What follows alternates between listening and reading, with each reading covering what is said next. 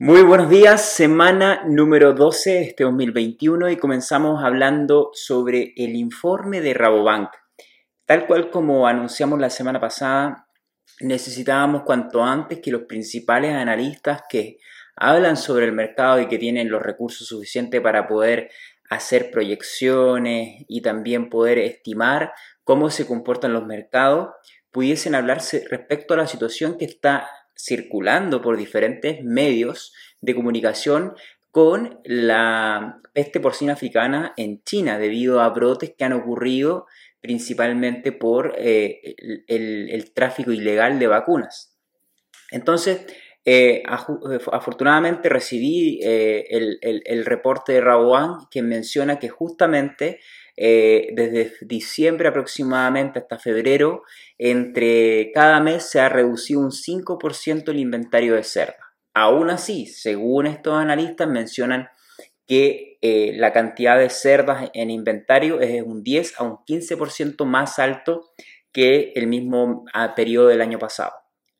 Adicionalmente, están existiendo brotes de, de PIRS que está generando también una alta mortalidad en lechones y también una baja productividad de la cerda. Entonces, si bien tenemos más cerdas, 10%, pero realmente serán igual de eficientes que esas cerdas de hace un año atrás, ya sabemos que China no es tampoco un gran país de alta eficiencia. Por tanto, tenemos que seguir analizando y una de las cosas que también menciona Rabobank es que no están, están si bien proyectando menos importaciones para este año, pero también son bastante cautos al momento de informar y estiman de que existirá una alta volatilidad. En síntesis y en, y en, y en, conclusión, este año China va a tener una alta incertidumbre, volatilidad de precios. Ya vimos que han existido una baja significativa en los precios, como vemos en China, debido a que también existe un temor por parte de otros productores de que sigan estos brotes, por tanto están liquidando más cerdas. Entonces vemos y también menciona Rabobank que va a ser muy difícil que la peste porcina africana eh, se calme este año y también eh, que la recuperación del inventario al 100% de China no va a ocurrir antes de finalizado el 2023.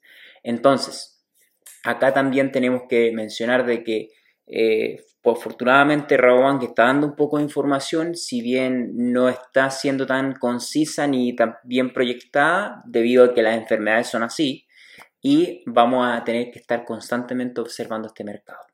Por otra parte, vemos que Estados Unidos sigue constantemente elevando sus precios.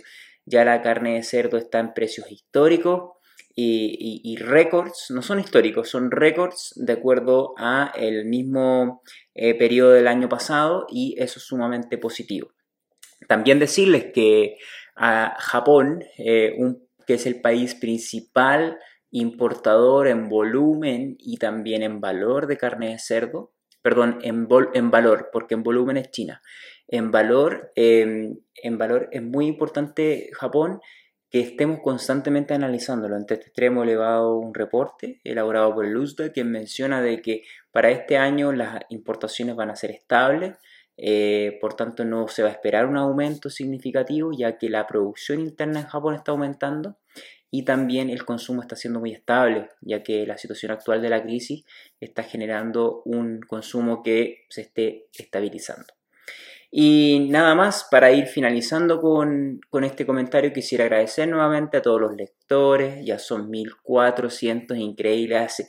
También debería generar un comparador hacia un año atrás eh, de cuántos nos leían. A mí no es un indicador que me, me, me, interese mucho, pero sí es muy importante que cada vez más interactúa con ustedes, que también se están informando de una forma en que si bien estamos constantemente leyendo, informándonos y tratamos de hacer una síntesis a través de video, podcast o lectura. Así que nada más, muchísimas gracias y como siempre agradecer a ellos, a estas empresas que ven ahí, porque son las que entregan recursos para poder hacerlo. Muchas gracias.